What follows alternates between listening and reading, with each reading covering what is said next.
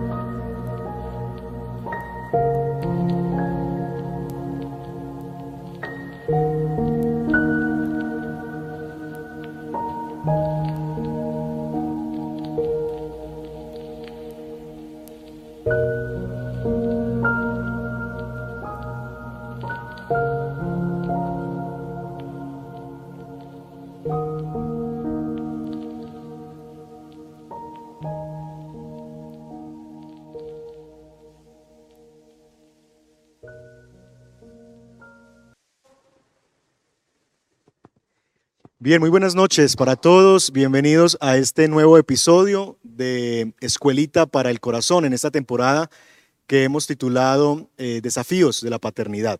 Estamos hablando ya hace algunas semanas de los desafíos que tenemos nosotros, los padres de familia, en la crianza de nuestros hijos. Así que bienvenidos a aquellos que nos están viendo en vivo el día de hoy o aquellos que nos verán en el futuro. Esperamos que este eh, programa sea de bendición para ustedes y sume en lo que Dios quiere hacer en la vida de cada uno de nuestros hogares. Hemos dicho que eh, el centro de, la sociedad son las familias. Si hay familias eh, sanas, habrá una sociedad sana. Y por eso desde la Fundación Encarga le apostamos precisamente a eso, a poder consolidar y trabajar juntos en la sanidad de las familias. Así que, eh, sin más preámbulos, déjenme presentarles a los invitados del día de hoy e introducir un poquito el tema que trataremos en este día. Hoy vamos a hablar y el título que tiene nuestro, nuestro tiempo es Los tuyos, los míos, los nuestros, ¿verdad? Y vamos a hablar de una dinámica que hemos visto cada vez más en medio de nuestra, de la iglesia de Cristo, pero también aún en medio de la sociedad. Y son eh, personas que eh, llegan a la realidad del matrimonio con hijos de otras relaciones, ya sea que estuvieron casados y por alguna razón, eh, viudez o lo que sea, eh, ya no está en esa relación y entra en una nueva relación, pero tienen, como decimos en Colombia, cola, tienen hijos y entran a una nueva relación. Entonces vamos a hablar precisamente de eso, de cómo poder nosotros eh, vivir en medio de esa realidad que sabemos quizás que es la realidad que algunos de ustedes viven, que están ahora con su esposo y esposa, viviendo y conviviendo con eh, familia y con hijos, tanto de papá y mamá, pero también de relaciones anteriores. Entonces queremos hablar de eso y para eso están nuestros queridos Roberto y Lina, que ustedes ya conocen algunos y si no, pues se los presento. Roberto y Lina. Roberto trabaja para el Redil del Sur también en la parte pastoral, la coordinación de los grupos de, conexión, etc. Y Lina también sirve entre nosotros en la interpretación eh, de la población sorda que tenemos en nuestra comunidad. Así que eh, ellos son nuestros invitados la noche de hoy. ¿Cómo están, amigos? Buenas noches para todos. Bien, pastor. Qué bueno, muy bien. Ah, y bueno, ustedes se preguntarán, bueno, ¿por qué Robert y Lina están aquí? Y quisiéramos arrancar por ahí. Cuéntenos un poquito su historia y, que los demás puedan conocer también un poquito de la historia que quizás algunos no saben y que se estarán enterando hoy, pero que creo que puede ser de mucha edificación para los que nos ven. Sí, claro que sí. Bueno, buenas noches. Eh, la verdad es que la historia es bastante larga. Eh, vamos a tratar de resumir y de destacar los aspectos más importantes de esta larga historia. Y uno de los aspectos más importantes, eh, creo yo, es que nosotros fuimos padres a muy temprana edad. En el caso mío, yo fui padre a los 16 años y, luego de estar un tiempo en el ejército, eh, tuve mi segundo hijo. Al, nacer mi segundo hijo, la madre de ambos niños eh, falleció por una complicación en, el parto. Entonces yo quedo a muy corta edad, eh, padre soltero de dos pequeños hijos, de hecho el, más pequeñito aún era lactante. Entonces, eh, bueno, a partir de ahí viene, viene mi, mi historia. Y Lina también fue madre muy joven. 19 años fui madre soltera. Sí, em, entonces nosotros nos conocemos ah, en el año 1998 aproximadamente en un viaje que yo hice ah, de Chile a Colombia por motivos eh, cristianos, vine a una conferencia y ahí yo la conocí y, empezamos a, bueno, empecé a cortejearla y el cortejo duró dos años para que en el año 2000 finalmente ella accediera y viajara a Chile y allá finalmente nosotros nos casamos. Ok. Ah, entonces, digamos que tú tenías dos hijos, ¿verdad? Lina tenía un hijo. Tú viajaste con tu hijo a Chile y se reunieron. Cuéntenos un poquito que, cómo entró esa conversación precisamente de ustedes se enamoraron, sabían que Dios los, les quería unir en el contexto del matrimonio y demás. ¿Cómo eran esos diálogos cuando se trataba del tema de, pero yo tengo mi hijo, eh, tú tienes los tuyos, ¿cómo vamos a hacer? ¿Cómo eran esos diálogos iniciales y qué cosas ustedes hicieron en esa etapa inicial de prepararse para esa realidad de vivir juntos con personas que quizás estamos recién conociendo que eran los hijos eh, del otro. Entonces, háblenos un poquito de esa realidad. Bueno, e, eso, eso empezó como en, en el noviazgo que tuvimos. Eh, él estuvo viajando, viajaba acá a Colombia para pues, poder vernos y también en ese tiempo no, no, no estaba el WhatsApp, no estaba, entonces era mucho correo electrónico y que él me hiciera llamadas. Entonces eh, aprovechábamos cuando nos podíamos, yo tenía que ir a un ciber para poderme ver con él y él llevaba a su hijo y yo llevaba el mío. Entonces ahí aprovechamos y nos íbamos viendo, íbamos conversando, nos, nos íbamos como conociendo más y tratábamos de hablar cuando estábamos con nuestros hijos con temas que a ellos les... Yo recuerdo mucho que, que el niño eh, Roberto nos preguntaba, eh, por ejemplo, me preguntaba a mí cuántos habitantes hay en Colombia. Él, él, quería saber cosas de Colombia, entonces yo como que me preparaba para, para poderle dar las respuestas y que él se interesara más y le contaba muchísimas más cosas. Eh, le mandaba fotos para que pudiéramos tener em, como ese, esas instancias para conocernos. Sí, y, en relación a la pregunta, eh, nosotros conversábamos y, yo le decía a Lina, Lina, no, no te vas a casar con, con un hombre, te vas a casar con tres. Y, y dentro de ellos, eh, Roberto tenía ya a esa altura cinco años y Bastián tenía 13 años y Bastián ya estaba entrando en una edad algo complicada. Y al mismo tiempo Lina me decía que yo no me iba a casar solamente con ella, sino que también me iba a casar con el niño. Entonces esas eran nuestras conversaciones eh, recurrentes, eh, nos planteábamos los desafíos que, iban a venir, eh, pensábamos también en, las dificultades que se iban a presentar, pero al mismo tiempo teníamos como una clara convicción y, esa es otra historia de, que Dios finalmente era el que nos había unido por la forma en que nos conocimos, por esa necesidad natural que no era dicha, pero que era evidente y que era, eh, por así decirlo, yo necesitaba de alguna manera a una esposa, a una compañera, mis hijos necesitaban de alguna manera a una madre o a la figura maternal. Eh, Lina al mismo tiempo necesitaba un compañero de vida, un esposo. Su hijo también anhelaba y necesitaba la figura paternal. Entonces había un elemento que brotaba natural eh, y que se hacía evidente y que ya pareciera que el, restaba la buena disposición de nosotros, de nuestros corazones. Y la de Lina y la mía ya estaban. Necesitábamos ahora atraer a eso, a este proyecto de vida, a, a, los tres muchachos, que en el fondo era lo que se tenían que conocer, tenían que afiatarse y tenían que aceptar esta nueva realidad en sus vidas. Excelente. Y creo que quisiera parar ahí por un momento porque una de las cosas que con frecuencia uno escucha en estas eh, uniones y que lo he tenido que ver con tristeza en algunos hogares es el asunto de tú eres mi esposo, pero, pero no, tienes, no eres el papá de mis hijos. Y es como un tema que desde el comienzo se pone una barrera en que una cosa es nuestra relación y otra cosa es con mis hijos. Y creo yo que ustedes nos están diciendo algo que es muy importante, y es que desde el comienzo ustedes asumieron un rol de que estábamos convirtiendo solamente en el esposo de Lina, en la esposa de Roberto, sino en un esfuerzo de amar y de adoptar un hijo como mío. Eh, y esa es una decisión que de entrada se toma. Y creo que eso es muy importante. Y quisiera que habláramos un poquito de eso.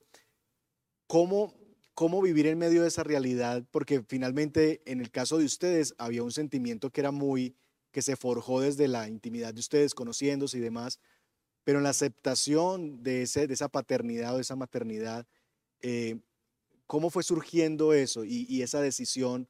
¿Cómo se, se, llegó a tomar de asumir esa, esa realidad? Creo que es bien importante enfatizar un poquito eso.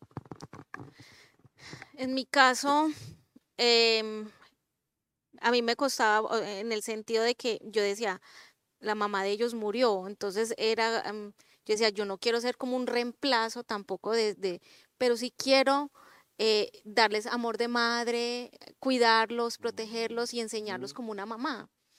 A mí eh, me era indiferente si me decían mamá o no, y al principio no lo hacían. Mm. Eso no era tema para mí, o sea, yo, yo lo que yo quería era poder hacer como una, una mamá para ellos y que ellos me vieran eh, con respeto, todo, pero, pero no era algo impuesto que yo les dijera, eh, yo soy, o nunca Roberto tampoco le digo, ella es, ella es la mamá y tienen que decirle, tampoco nunca, nosotros eso lo tuvimos muy Ustedes claro. tomaron, asumieron el rol de que queremos ser mamá para ellos, papá para ellos, pero no tener la expectativa de que la respuesta eh, o el fruto fuera a ser quizás inmediato, porque a veces hay frustración en eso. Yo me imagino que muchas veces el asunto de la frustración es porque, eh, pero es que yo me entrego, yo le amo, yo le muestro que sí quiero ser un papá para él, una mamá para ella, pero recibo rechazo.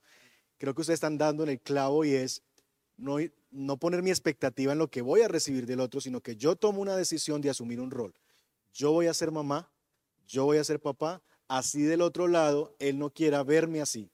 Yo asumo ese rol de hacerlo de esa manera. Sí, y de hecho, em, en mi caso, no en el de Roberto, con mi hijo, por ejemplo, en mi caso sí me costó más eh, que ellos pudieran sentir ese amor de mamá o, y, y en momentos sí me sentí como frustrada. Yo decía, va a pasar, o sea, ¿hasta cuándo? Porque yo me estoy dando, me estoy entregando y no estoy recibiendo.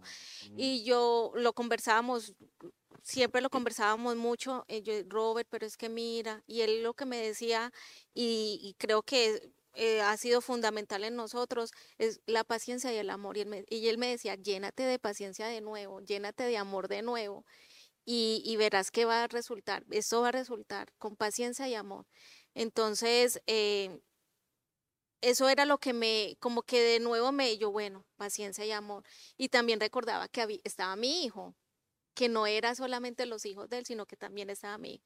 Entonces, eso fue lo, como, lo que nos fue como ayudando en el camino. Sí, yo creo que otra cosa que nos ayudó es que nosotros eh, eh, determinamos los roles, no de manera impuesta, pero sí expuesta. O sea, eh, yo siempre eh, les decía a los muchachos eh, o le hacía presente que el rol de Lina era el rol de madre, dueña de casa, eh, y el rol mío era de padre y dueño de casa y jefe de hogar y el sustentador. Pero nunca les impusimos, siempre expusimos los roles, estos son los roles, pero nunca se los, se los impusimos a ellos. Y otra cosa es que en ese juego, o sea, en esa tarea de cumplir los roles, no, no tratamos de ganarnos los afectos de ellos cumpliendo otros roles que no correspondían. Por ejemplo, eh, yo traté de nunca cumplir el rol de amigo con ellos porque yo no era el amigo de ellos, yo era el papá de ellos. Yo quería que ellos vieran ese rol en mí y, y que Lina también no negociara de alguna manera su rol, eh, también eh, intentando ser amiga y, y, y no, sino que también ser la figura de...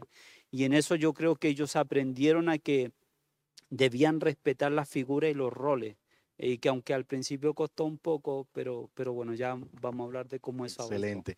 Muy bien, entonces vamos a ir como resumiendo cosas muy importantes que se han dicho y que los eh, Robert y Lina han mencionado. Primero, está el asunto de asumir que cuando nos tomamos la decisión de unirnos a alguien que ya en un sentido tiene hijos, estamos asumiendo el llamado también a ser padres de estos niños, ¿verdad? Ese es un primer llamado. No solamente te casas con esa persona, sino que adquieres una responsabilidad, un compromiso de amar a lo que viene con esa persona.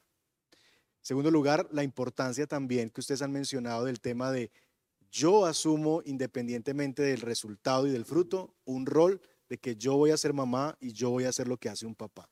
Puedo ser rechazado, puedo no ser querido, no puedo ser, puede ser, no ser aceptado, sin embargo yo asumo que voy a asumir ese rol no pensando en cómo será recibido, sino pensando en qué es lo que yo debo eh, hacer. Y tres, algo que ustedes han dicho entre líneas que me parece que es muy importante, es el asunto que el otro empuja ese, ese, ese rol que tiene el, el cónyuge delante de sus hijos. Es decir, Robert impulsaba esa figura de mamá delante de, los, de sus hijos y Lina em, empujaba esa figura de Robert como papá eh, en eso. No es como que cada uno tenía que defenderse a sí mismo, sino que el otro era como socio en, esa, en ese llamado. Ahora hablemos de la segunda etapa. Ustedes se casan, se van para Chile, ¿verdad? A comer asados y a tomar vino, a, servir al Señor y bueno, como familia. Eh, cuéntenos esos primeros años, esos primeros meses, ¿qué fue? ¿Qué fue las cosas más difíciles? ¿Con qué empezaron a darse cuenta, a lidiar ya como en la, en la vida real? Que todo esto es como lo que nos imaginábamos, lo que nos propusimos, pero llegó el día en que eso se tradujo en, ya estamos bajo un mismo techo, ya empezamos a ver las medias tiradas en la sala, ya empezamos a ver las diferencias, cuatro hombres. Eh, cuéntenos un poquito esa historia y, cuáles fueron los desafíos que tuvieron que enfrentar en esa etapa. Sí, eh, bueno, al, principio eh, a nosotros no, de alguna manera nos ayudó el hecho de, por ejemplo, Lina venía de, a un país nuevo, a un lugar nuevo. Eh, yo me había preocupado de alquilar una casa eh, que fuera también marcara un, un, nuevo inicio para mis hijos, o sea, los saqué de donde vivimos por mucho tiempo y nos fuimos a otro lugar. Era un barrio nuevo, amigos nuevos, escuela nueva, todo nuevo. Entonces la vivencia de, lo nuevo para Lina y, Santiago también lo era para mí y para mis muchachos.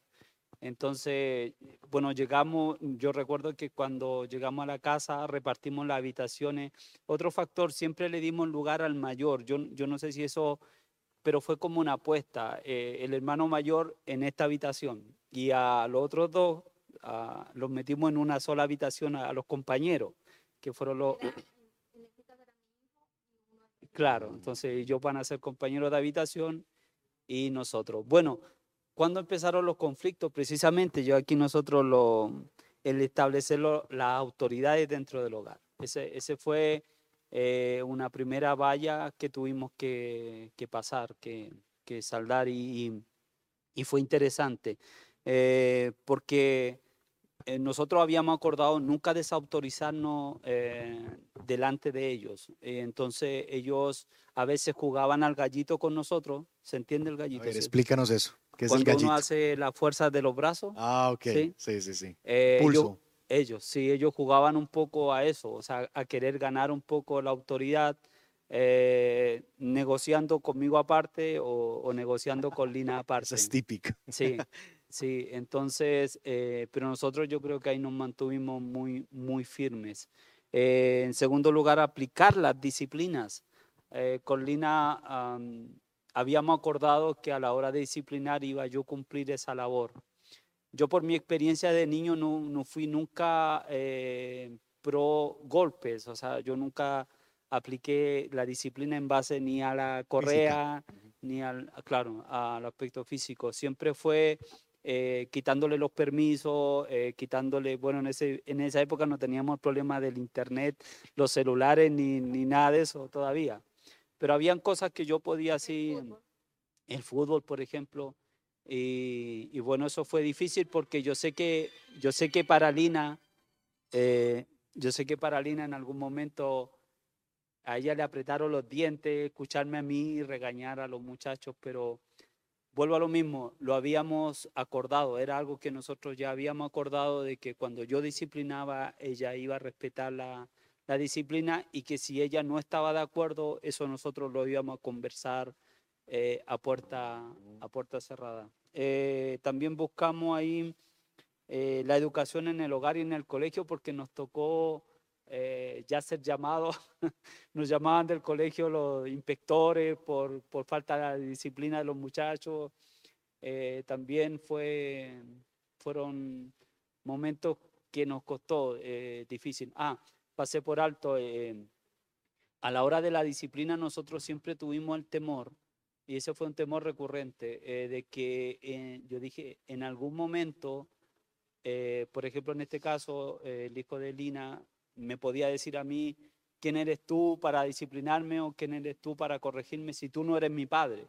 Yo siempre le temía esa frase y yo en algún momento de irritabilidad, yo decía, ya viene, ahí viene, ahí viene, está en la punta de la lengua de él. Eh, y era el mismo temor mío eh, de que alguno de los míos eh, se le saliera con Lina, ¿y quién eres tú? Tú no eres mi madre, no tienes por qué mandarme, no tienes por qué. gracias a Dios y yo creo que lo puedo considerar como una excepción a la regla porque sucede, es muy común que eso suceda. Eh, no ocurrió en nosotros, no ocurrió en nosotros, pero nosotros tenemos la convicción de que aún así hubiera ocurrido, eso no nos iba a desanimar.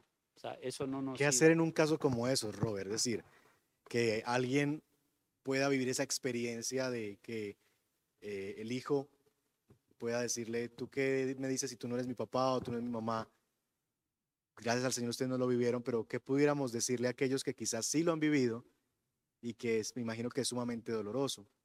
¿Qué consejos les darían ustedes, eh, aún en ese imaginario que ustedes de pronto se les pasaba por la cabeza, si esto pasa, carambas, ¿qué, qué voy a hacer yo? ¿Qué pudiéramos aconsejar sobre eso? Sí, lo que, lo que creo que nosotros podemos aconsejar es lo que no se debe hacer. Y, y, por ejemplo, lo que no se debe hacer y que comúnmente se hace es que uno replica, sí, yo no soy tu padre, pero yo te mantengo, eh, yo te compro la ropa, yo te pago la educación, yo te pago esa habitación. Echar en cara que Exacto. Yo, eso es lo que yo creo que no se debe hacer. Y, y lo que sí se debe hacer es siempre, y lo que hacíamos con Lina, es repetirnos una y otra vez. Nosotros teníamos como versículo lema Filipenses capítulo 1, versículo 6, que el que ha comenzado la buena obra la perfeccionará. Y nosotros creíamos que este matrimonio estaba en las manos de Dios y esta familia, por lo tanto, él había comenzado la obra. Él no la iba a dejar a media, él la iba a terminar. Eh, nos recordábamos también que nosotros cuando nos unimos eh, decidimos construir nuestra casa sobre la roca y no sobre la arena. Y sabíamos que la lluvia iba a venir, sabíamos que los ríos iban a subir, sabíamos que los vientos iban a golpear, pero sabíamos que de Cristo dependía que la casa se mantuviera. Eso lo tuvimos muy, muy siempre presente. Entonces nos recordábamos. Ahora, eh, ¿cuál es el consejo? En ese minuto es tener calma, guardar la calma, entender por un momento al muchacho, colocarse en el lugar de él. Y, yo creo que lo que calma todo momento de ira o de rabia o de furia es muchas veces un abrazo, es muchas veces un silencio y es muchas veces decir, está bien. Yo eh, recuerdo que en una ocasión eh, conocí a alguien que le sucedió eso y yo le había dicho, cuando te suceda, ¿sabe? Solo dile, míralo a los ojos y dile, está bien, ok. Y nada más. Y, y me recuerdo que él lo hizo y me dijo, ¿sabes que eso fue como un antídoto, porque cuando yo le dije al niño, está bien, tranquilo, no pasa nada, el niño se quebró, y el niño vino y le dijo, sabe, disculpa, no, no fue mi intención, porque muchas veces no es la intención de ellos, muchas veces no es lo que ellos quieren decir. Es una autodefensa. Sí, sí, una reacción. Una reacción natural, eh, pero muchas veces no obedece a un sentimiento que, que, que viene de yo creo que también una de las claves es, es em, los acuerdos en pareja. Es muy importante eso. Eh, nosotros, como dijo Roberto, nosotros creíamos que en algún momento eso iba a pasar de alguno de los dos lados. O sea, eh, vivíamos sí con ese temor de que en algún momento nos lo fueran a decir, pero también pensábamos, ¿cómo vamos a reaccionar? Nos estábamos como hasta preparando para eso. Y, es, es, muy importante los acuerdos y uno de los acuerdos de nosotros era todo por igual, o sea, aquí no vamos a tener preferencias, que porque es tuyo o el tuyo, no, aquí somos todos iguales. Eh, somos todos una familia, entonces no, el mayor, o sea, nosotros dábamos preferencias, por ejemplo, con el mayor por ser el hijo mayor, ¿cierto? Eh, la habitación o permisos o cosas así pero era todo igual, los castigos, si alguno estaba, se estaban peleando entre ellos y, ah, no, que es que este fue el que empezó, los dos están castigados. O sea, era, era, era mucho eso y, y ponernos de acuerdo, o sea, respaldarnos también. Eso es clave. Era como el respaldo que yo le pudiera dar a él y, y él hacia mí. Y, y, cuando veíamos cosas que no estábamos de acuerdo, porque no, no siempre, puerta, o sea, en nuestra habitación, mi amor, es que tal cosa no me pareció, lo conversábamos. Excelente, excelente. Sí, hay muchas, mucha riqueza en todo lo que eh, han mencionado los hermanos y quisiéramos ahora darles un espacio para que en casa puedan conversar un poco en familia. Entonces, si ese es tu caso, si tú estás viviendo una realidad similar a esta, quisiéramos que pienses en la siguiente pregunta y es, si se te ha pasado por la cabeza eh, la idea de que el proyecto de familia eh, va a fracasar. Y por otro lado, que conversen de eso, ¿qué creen de lo que han escuchado que sería un aporte y les ayudaría en un sentido a ir hacia adelante? Si no es tu caso, y básicamente digamos que tú dices, pero no es mi caso, quiero que lo pienses con la llegada de los hijos. Muchas veces la llegada de los hijos para un matrimonio también esas son esas tensiones. Vamos a poder realmente sacar a estos muchachos adelante, salvar esta relación. Muchas de las tensiones de los matrimonios se viven es cuando llegan los hijos. ¿Qué les ha ayudado a ustedes a seguir adelante perseverando en la paternidad en medio de su relación matrimonial? Así que vamos con esa pregunta y volvemos entonces en dos minutos.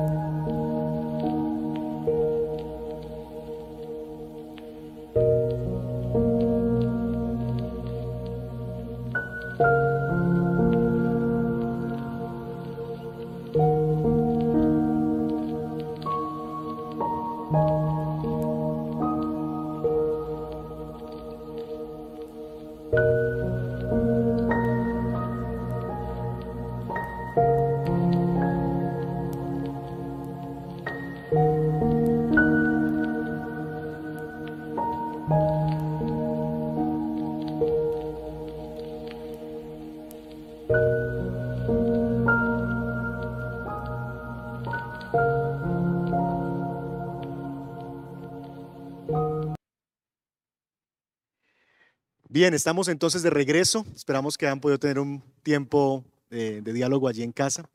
Y bueno, quisiera trasladarles esa misma pregunta a ustedes. ¿Pensaron en algún momento que este proyecto de familia fracasaría, no seguiría adelante? Compártanos un poco de eso.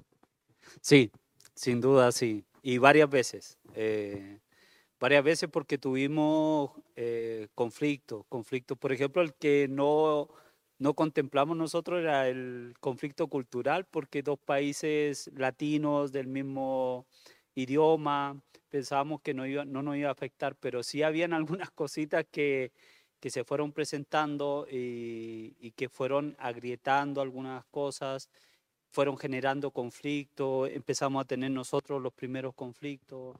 Eh, si tuvimos eh, más de alguna ocasión ese pensamiento de que esto no va a resultar. Em, y creo que una de las cosas que eh, nos ayudó mucho eh, era la, la, convicción. O sea, yo no sé, Lina y yo teníamos la convicción de que a nosotros no había eh, unido el Señor. No, nunca lo dudamos. Entonces, como que nosotros teníamos la película clara en ese aspecto. Lo que no la tenían mucho eran, eran los muchachos. Em, pero tampoco nosotros vimos así como un plan premeditado de ellos, así de, no, vamos a hacer que esto no resulte. No. Vamos a separarlos, vamos a acabar con esto.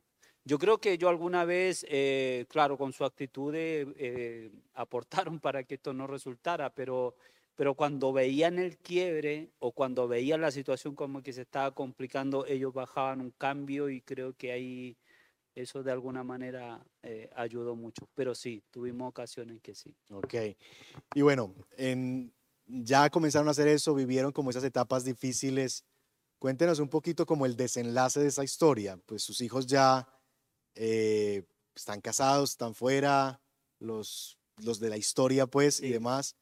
Eh, y ahora ustedes conviven, pero ya digamos que en una nueva etapa con, con, con hijos.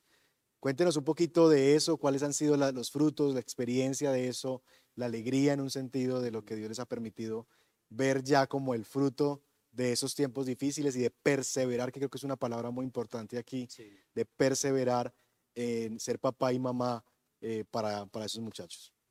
Sí, bueno, todo comenzó eh, cuando empezamos a escuchar por primera vez eh, de, de, por ejemplo, de Santiago, la palabra papá hacia mí y de parte de Roberto particularmente la palabra mamá hacia, hacia Lina. Y eso brotó solo, o sea, ellos, nosotros, como dijimos anteriormente, eso salió espontáneamente. De hecho, aunque lo quisieron ocultar por un tiempo, eh, nosotros nos enterábamos por los profesores, por ejemplo, que, que Roberto se refería a Lina como su mamá y Santiago a mí como, como su papá. Eh, comenzó ahí. Empezamos a ver el fruto de, del tiempo, de los años, de, de, los momentos de incertidumbre, de tristeza. Comenzamos a tener muchas situaciones que, que se propiciaban para estar en familia, para estar juntos.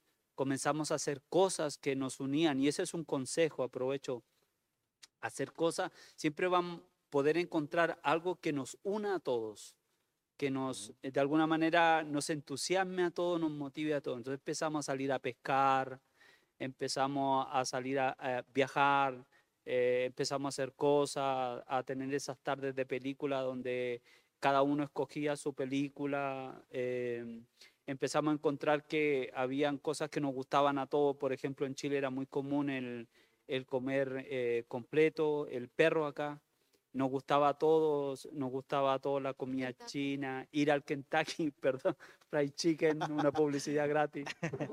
Había muchas cosas que nos empezaron a unir y permítame porque nos acordábamos anoche, yo le decía, Lina, ¿hay algo que a ti te marcó en algún momento que viste desde lejos y dijiste, ahí está mi familia y ahí están? Y fue porque visitamos a mi mamá muy lejos en Santiago, en, en otra comuna, y de vuelta no teníamos locomoción y un cuñado nos prestó un carro, un Fiat 147, y que particularmente tenía un color amarillo muy llamativo. Entonces, eh, el punto es que a mitad de camino eh, se nos dañó el carro, no encendía, no encendía, y, y ¿qué hicimos? Empezamos a empujar. Entonces, Lina iba sentada adelante y nosotros los, los hombres atrás empujando, y lo empujamos cuadra, cuadra y cuadra. Nosotros vivíamos en una unidad, eh, estrato 5 más o menos, de acá, en donde había gente muy... Y, yo le decía, vamos a entrar a la unidad con este carro empujándolo. y, y, por ese momento yo creo que nosotros nos desentendimos de todo nuestro eh, alrededor y nos concentramos en nosotros. Y, y esa fue una imagen que a nosotros se nos quedó grabada de ahí está la familia. Eh, eh, en virtud de una cosa muy, muy anecdótica, pero, pero que nos unía, que ahí estaban nuestros hijos. nos acordábamos y nos reíamos. Nos acordábamos, nos reíamos, eh, disfrutábamos y pensábamos qué habrán dicho los vecinos, eh, en fin. Y cosas así se fueron presentando mucho. Nació también. Ah, sí, yo también iba a decir eso, que ahí fue donde nació Felipe. Eh, nuestro hijo en común. Y eh, fue como, ya teníamos todos algo en común, porque ya estaban, eh, los hijos de Roberto tenían su hermano, mi hijo tenía su hermano, era algo que era en común, entonces, por ejemplo, y como era el niño, entonces, por ejemplo, los cumpleaños, pues estábamos todos en, en, en, en la celebración con él, Y eh, yo creo que eso fue también algo como que nos, no- como que nos ayudó para afirmarnos más, para unirnos más entre todos. Empezamos a hacer cosas juntos. Y algo que no habíamos dicho es que para nosotros siempre fue nuestros hijos. Entonces, donde íbamos, ah, le, le presento a mi esposa y nuestros hijos. Y ellos pues se quedaban como mirando así. Sí, nos ha pasado mucho, no se parece, pero... O nos dicen, vengo, pero usted tan joven, así, cosas así. Sí, sí, eso es típico. Pero, pero, y aunque ellos, nosotros sabíamos que ellos sí hacían distinción, no, ella es mi mamá y él es mi papá, ¿cierto? Pero para nosotros siempre hemos dicho, desde que nos unimos, ellos son nuestros hijos. Entonces, eh, hablamos de, de nuestros hijos, el hijo mayor, el, el que sigue, el que sigue, el que sigue. Sí. Siempre, y cuando mencionamos, tenemos cinco hijos y nos, nos dicen, ¿cómo? Sí, les rindió. Sí. Sí, yo les conozco hace cinco o seis años, quizás, y, y siempre ha sido así. De hecho, yo, yo fui uno de esos sorprendidos. Porque cuando Roberto me dijo, tengo cinco hijos, y yo estaba considerando el tema de, pues, del ministerio, la iglesia, yo dije, no, este hombre, ¿con qué le vamos a pagar para sostener cinco hijos? Y, y bueno, pero siempre me ha gustado eso, que ustedes siempre han hablado de ellos como sus hijos, porque en realidad lo son de nuevo. Es decir, creo que quisiera enfatizar eso. Es, no es que es una cosa que es extraña, es que así lo asumimos. Es, es, es mi hijo. Y, y en un sentido que ellos sientan la fortuna, si fuera el caso, que quizás tienen dos papás y quizás tienen dos mamás. eh, y que lo vean más bien como una, una bendición en medio de todo y, y no como una desdicha. Y podemos hacer, o sea, no, seguramente no es fácil y, y demás, pero podemos hacer de eso que de por sí es difícil, hacer algo que Dios puede transformar en algo muy bueno y poder caminar hacia eso. Pero bueno, vamos cerrando un poco porque el tiempo vuela y queremos finalmente honrar el tiempo que nos hemos propuesto. Quisiera que pudiéramos concluir con algunas cosas que ustedes quisieran eh, dirigirse a aquellos que finalmente están en una situación semejante a la de ustedes. Yo creo que hay una palabra que pienso cuando les escucho y es perseverar. Ahorita ustedes tienen memorias que generaron no solamente en ustedes, sino seguramente en sus hijos. Que ellos, ahora ustedes que se van a reunir, Dios mediante a final de año, pues esas memorias van a venir. Sí. ¿Te acordás? ¿Te acordás tal lugar y demás? Y eso se genera es porque hubo perseverancia, se mantuvo en el tiempo. Pero además de ese asunto que ya he mencionado, ¿qué otras cosas ustedes son, ven como un llamado a estas parejas, a estos matrimonios que están en una situación semejante a la de ustedes? ¿Qué podríamos decirles a ellos de parte de Dios y como un mensaje de esperanza y de ánimo para ellos? Yo creo que muy importante es recordar el amor de Dios en nosotros para podérselo dar a ellos, ¿cierto? Recordar el amor nuestro. Nosotros eh, periódicamente hacemos como esos ejercicios. Mi amor, ¿te acordás cuando nos conocimos? ¿Te acordás que en ese tiempo teníamos que eh, ir a, yo tenía que ir a un ciber, ¿te acordás cómo fue todo? Y empezamos como a recordar eso y nos volvemos a enamorar. Eh, es muy importante, yo creo, recordar cómo Dios nos ha sostenido en todo este tiempo. Y empezamos a pensar, ¿te acordás en esa situación que nos tuvimos que trasladar de casa, no teníamos ni cama, nos tocó dormir en el suelo, pero Dios nos sostuvo? Em- Es como, eso es muy importante, es recordar que el vínculo que tenemos ha sido por, porque el Señor nos, nos unió, recordar el amor de Dios en nosotros y, y cómo en todas las pruebas eh, o todo lo que hemos vivido, Dios ha estado con nosotros, en los momentos buenos y en los momentos malos también.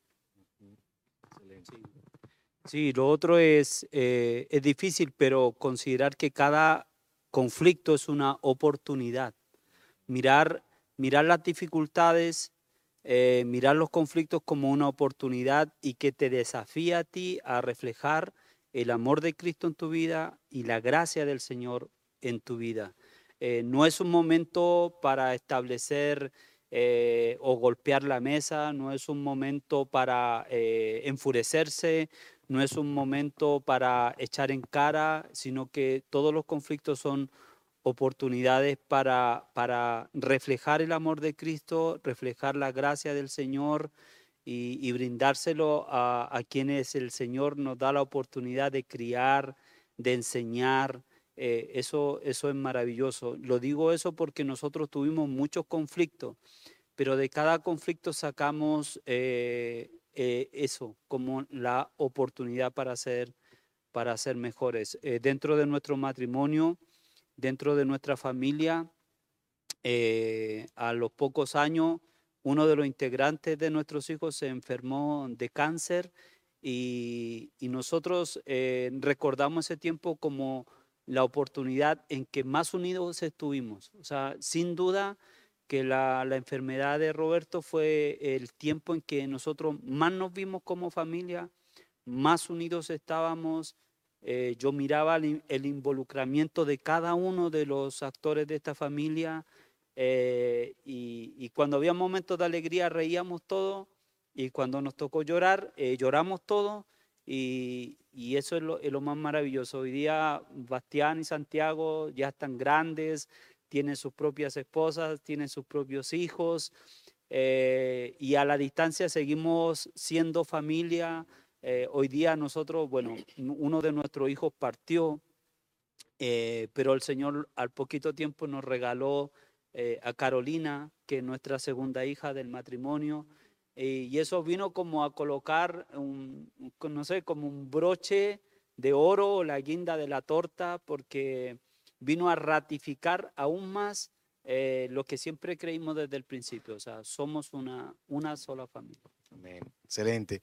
Y muchas gracias, muchas gracias por compartir, por abrir el corazón y por contarnos un poquito de ustedes. Seguramente algunos no conocían la historia, pero creo que ha sido muy, muy edificante. Yo quisiera que termináramos leyendo la escritura y orando, y quisiera pedirles a ustedes que oren, pero antes de orar quisiera llevarles un texto de la escritura que creo que es un llamado y una realidad nuestra que en un sentido ustedes han encarnado y que somos llamados a encarnar a aquellos que están viviendo eh, en algo semejante. Dice Efesios capítulo 1, verso 5, hablando de la obra de Dios en nosotros. Dios nos predestinó para ser adoptados como hijos suyos por medio de Jesucristo, según el buen propósito de su voluntad. Y hablábamos hace un momento detrás de cámaras de que finalmente esta es una manera de nosotros eh, mostrar el Evangelio, el Evangelio de la reconciliación y de la adopción, porque todos nosotros somos eso, hemos sido recibidos por, por el Padre eh, y sin tener derechos legales, el único que los tiene es Cristo Jesús, Dios nos, recibió en su hogar, nos unió un cuerpo que es la iglesia y nos dio todos los privilegios que también tiene Cristo. Eh, reinaremos con Él. Eh, las promesas que le han sido dadas a Él son nuestras también. Somos herederos, coherederos con Cristo. Todo lo que el Hijo, Cristo Jesús, eh, tiene de parte del Padre, nosotros que hemos sido adoptados a esta familia, también lo hemos hecho nuestros. Él nos ha recibido como a su Hijo y nos ve en su Hijo. Y creo que eh, esta es una manera de encarnar el Evangelio. Así que si estás en una situación semejante, es, es eso, como Robert decía, es una oportunidad de que ustedes puedan encarnar el Evangelio y hacer a Dios el centro de sus vidas y poder dar de gracia, como Lina en un momento dijo, de lo que de gracia hemos recibido. Si yo no tengo el amor de Dios en mí, yo no voy a tener que entregar a otros. Así que esa sería la cosa más importante. Asegúrate que estás en Cristo, que recibes el amor del Padre por ti, que has sido adoptado tú como hijo de Dios, y entonces Dios te dará el recurso que necesitas para poder dar a otros, no de ti, sino de lo que Dios te ha dado a ti. Y con eso en mente y agradeciéndoles nuevamente por estar con nosotros esta noche, quisiera pedirles si pueden terminar orando y orando especialmente por aquellos que quizás están batallando el día de hoy con algo semejante. Bueno, Señor, queremos darte las gracias porque por la historia que tú escribiste en nuestra vida, Señor. Gracias porque nos has permitido conformar una familia. Gracias por el enorme regalo que nos diste, Señor, de poder criar a cinco hijos, Señor, eh, y poder amarlos, ah, poder protegerlos, eh, poder darles todo lo que eh, hemos recibido de ti, Señor. Gracias, Dios. Y oramos en esta noche, Señor, por, por aquellos que quizás viven la misma situación que vivimos nosotros, eh, o aquellos que, Señor, hoy día están en medio de conflictos o en medio de dificultades, aquellos que están viendo ya sin esperanza o están viendo caer ese proyecto de familia que se habían planteado, Señor. Eh, queremos orar por ellos y queremos pedir que les bendigas como nos diste tu bendición a nosotros, eh, que nos ayudes a considerar, Señor, de que así como nosotros hemos sido adoptados, Señor, como hijos tuyos, Señor, nosotros podemos hacer exactamente lo mismo, Señor.